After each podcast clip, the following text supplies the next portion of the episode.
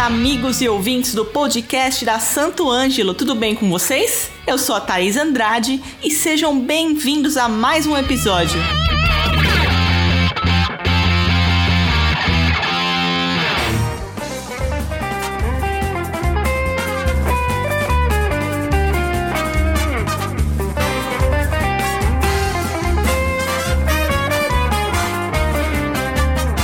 O termo carnaval vem de carnis levale, em latim, que significa algo como adeus à carne. Isso porque desde o ano 590 d.C., a celebração passou a ser adotada pela Igreja Católica como um marco inicial da Quaresma, período antes da Páscoa, marcado por grande jejum. Não é à toa, aliás, que o dia seguinte à terça-feira de Carnaval é a quarta-feira de cinzas. Mas, segundo dados históricos, os festejos de carnaval antecedem essa época. A origem real da folia está relacionada aos rituais de fertilidade da terra que eram organizadas anualmente no início da primavera.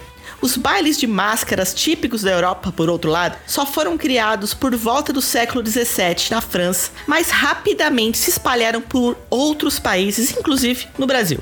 O carnaval aqui no Brasil consiste em um importante elemento da cultura nacional.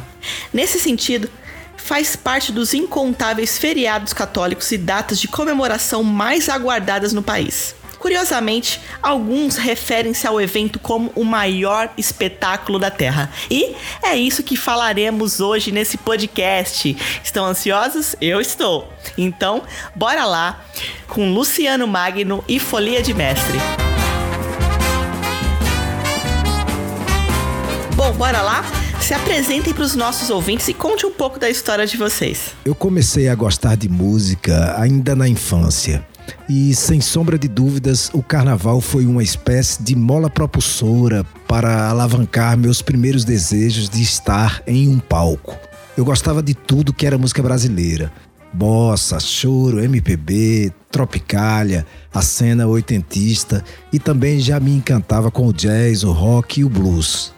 Com relação ao carnaval, na minha cidade natal, Paulo Afonso, na Bahia, a folia se dava nos bailes, ao som das orquestras de frevo, com clássicos pernambucanos, as marchinhas e também o som do trio elétrico baiano. Isso ainda na, na minha infância, bem no comecinho mesmo da, da, das experiências musicais. Aí me mudei para o Recife em 1989 e no mesmo ano iniciei a minha carreira profissional na capital pernambucana.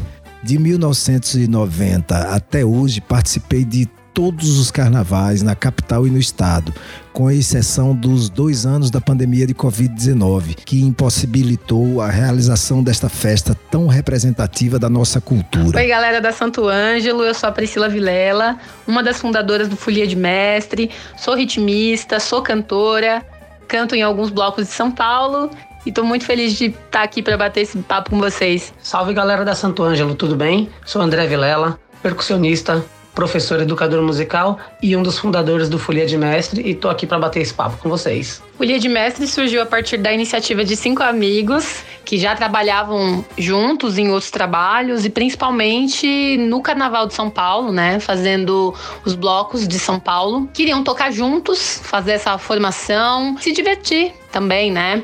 Além de fazer eventos corporativos, eventos fechados, casamentos, festas, festas de empresa né? É uma oportunidade também aí de, de dar mais trabalho pra gente, pra, pra, pra essa galera que, que trabalha com música e é autônomo. Isso aí, a gente vive do carnaval, né? E inclusive por isso também que o nome é Folia de Mestre, porque cada um dos integrantes é mestre de um bloco de carnaval. A gente nem sempre estava junto, né? Porque às vezes cada um estava no seu outro trabalho e a gente estava sentindo saudade de tocar junto, né? Então, daí veio o nome Folia de Mestre, cada um é um mestre e a gente decidiu juntar essa galera e fazer a nossa folia, né? Que é uma hora que a gente tá junto com os amigos, fazendo essa troca, levando carnaval, alegria, porque já é maravilhoso tocar. É mais maravilhoso ainda quando você toca com seus amigos, com as pessoas que você ama. Então, isso também já cai na importância do carnaval pra gente, né? Carnaval pra gente, além de ser trabalho, fonte de renda, nosso meio de viver, é também o nosso meio de fortalecer os laços que a gente tem com, com os amigos. E o Folia de Mestre veio para a gente fortificar os nossos laços e estar tá sempre junto com as pessoas que a gente ama. Maravilha, show de bola. Bom, devidamente apresentados, contaram a sua história. Vamos continuar. Luciano, a gente sabe que alguns grupos de tradição popular e cultural dependem de editais para se manter financeiramente. Qual que é a realidade desses grupos atualmente? Os grupos de cultura popular e toda a cadeia relacionada ao carnaval foram duramente impactados com a pandemia. Os editais chegaram para aliviar um pouco os impactos gerados no período mais crítico, mas sabemos que não foram suficientes para compensar as perdas das categorias mencionadas anteriormente. Portanto, a realização dos festejos em 2023 é crucial para oxigenar a cena e aí é que entra a necessidade de valorização e reconhecimento daqueles que sempre estiveram engajados na produção artístico-cultural tradicional e dos artistas, intérpretes e compositores que se dedicam incansavelmente ao carnaval. Esta percepção se aplica também ao carnaval de outras regiões do país. Bom, já que a gente falou um pouquinho sobre o que aconteceu na pandemia, galera do Folia, agora uma pergunta sobre carnaval pós-pandemia. Bom, muitos jovens vão curtir o primeiro carnaval. Vocês têm alguma coisa para dizer para eles e também da memória do carnaval de rua que nos anos anteriores, por conta da pandemia, haviam sido cancelados? Vamos lá, dicas de ouro para quem vai curtir o primeiro carnaval. É, bebam muita água, se hidratem. A gente sabe que o calor aqui em São Paulo está excessivo e a gente acaba também consumindo, né, algumas bebidas alcoólicas, então muito importante estarmos hidratados. É, usem roupas leves, roupas confortáveis para que você possa curtir, dançar, aproveitar bastante.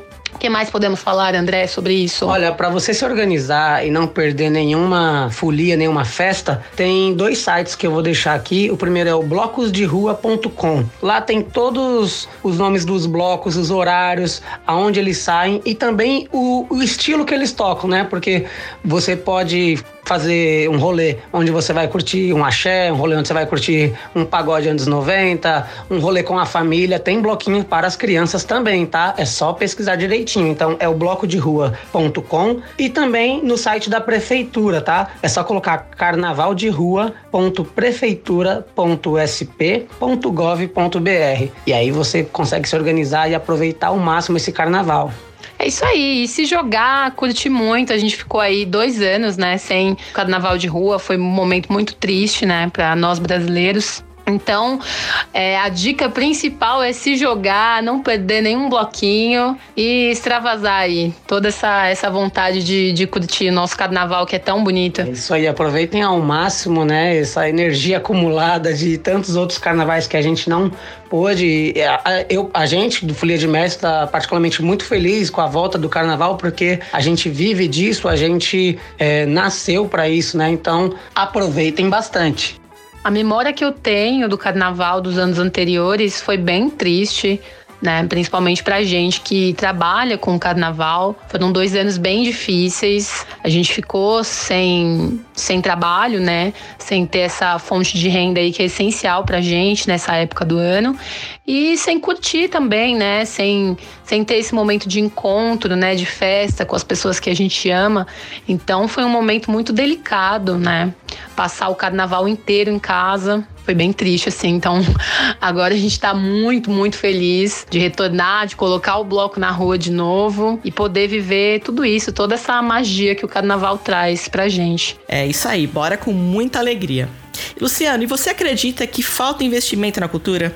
Principalmente nesse período de carnaval? No caso específico do Recife, os investimentos são bem expressivos. São 44 polos de animação somente na capital, com mais de duas mil apresentações ao longo dos quatro dias de festa, beneficiando milhares de profissionais que trabalham direta ou indiretamente durante todo o processo. O que se espera sempre é que as tradições sejam mantidas e, claro, recebendo também os novos manifestos, as novas sonoridades que são sempre muito bem-vindas, desde que tenham confluência com o sentido da festa, que é transmitir a alegria e a energia do povo. Bom, falando em alegria, energia do povo e cultura, Folia, carnaval e cultura brasileira. Qual a relação entre os dois, na opinião de vocês? O carnaval é um dos movimentos mais importantes da, da nossa cultura brasileira, né? É o cartão postal do nosso país, assim. Ele mobiliza, né, o mundo. Muitas pessoas de fora vêm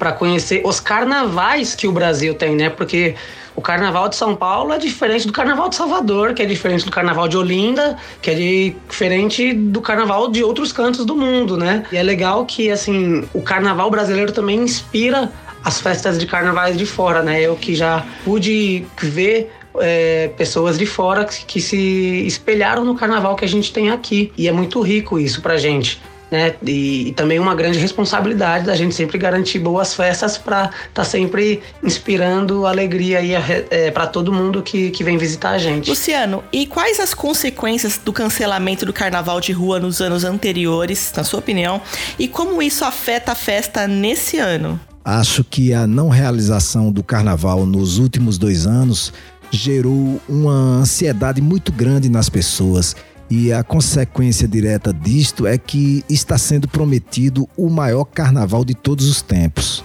A expectativa é muito grande, tanto por parte da população, de nós artistas e também dos gestores que estão correndo contra o tempo para que possam fazer esta entrega. E como que você explica a diferença entre a festa de carnaval pública e a privada? A festa pública tem certamente uma obrigação histórica de manter um olhar criterioso, focado na valorização das tradições e costumes do povo dos blocos, das agremiações e dos artistas representativos do nosso carnaval. Já as festas privadas são suscetíveis aos ditames do mercado, da moda do momento e chegam com muita força, impondo um modelo padronizado, mas completamente descaracterizado do sentido real da folia.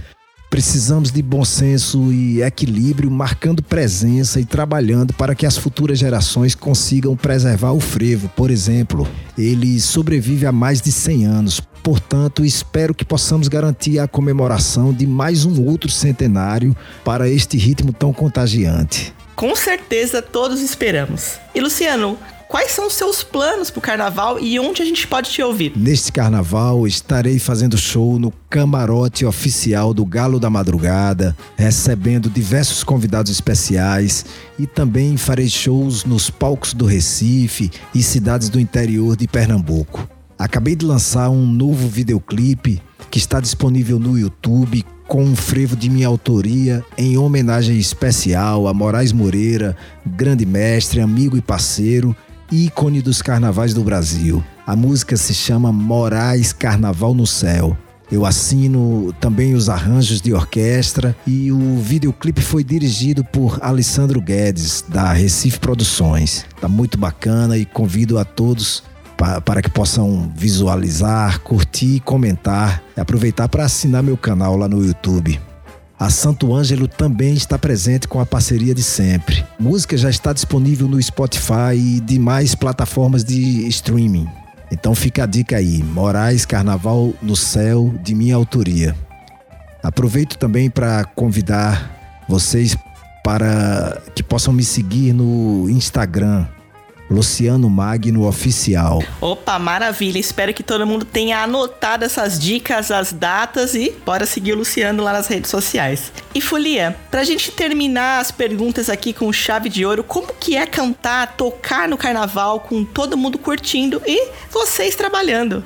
Nossa, eu amo cantar no carnaval. Eu faço várias coisas durante o ano. Eu participo de outras bandas que não são de carnaval, faço outro, outro tipo de, de, de trabalho, outras formações. Mas cantar e tocar pro público de carnaval é diferente, cara. É muito gostoso, é realmente uma galera que tá ali entregue, que se joga, que, que vem na palma, que faz dancinha, que paquera. Então, assim, é muito gostoso estar tá ali no palco e ver tudo isso, né? Sentir toda essa energia, a troca que a gente tem com o público nesse momento. Então, assim, é, é um calor, né, brasileiro surreal. É muito gostoso. Eu amo muito fazer parte dessa festa, que é o carnaval do Brasil, assim, para mim é realmente um sonho.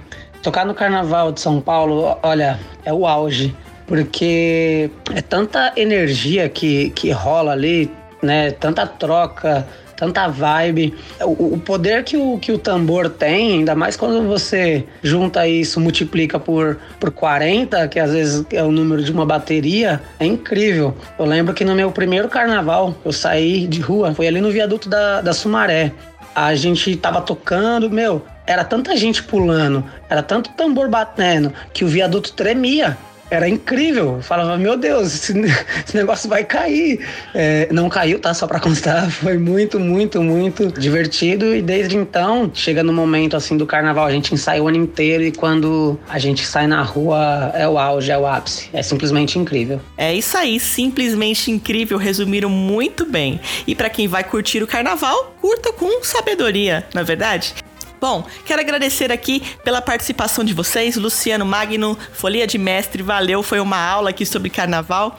E agora quero deixar o espaço para vocês mandarem aquele recado para a galera. Foi um prazer participar deste bate-papo especial.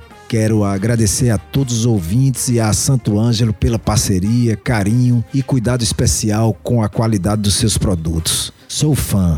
Muito obrigado e um excelente carnaval para todo mundo. Bom, obrigada Thaís, obrigada Santo Ângelo. Foi um prazer falar um pouquinho com vocês sobre esse tema que a gente ama tanto, né, que é o carnaval. Parabéns aí para Santo Ângelo que sempre traz temas incríveis no podcast. Eu sou uma ouvinte, acho o máximo todo o trabalho que vocês fazem aí. Ah, brigadão, Santo Ângelo, obrigado, tá? Tamo juntão. E é isso aí, ó. É, para quem quiser conhecer mais um pouquinho da gente, só seguir lá, arroba Folia de Mestre.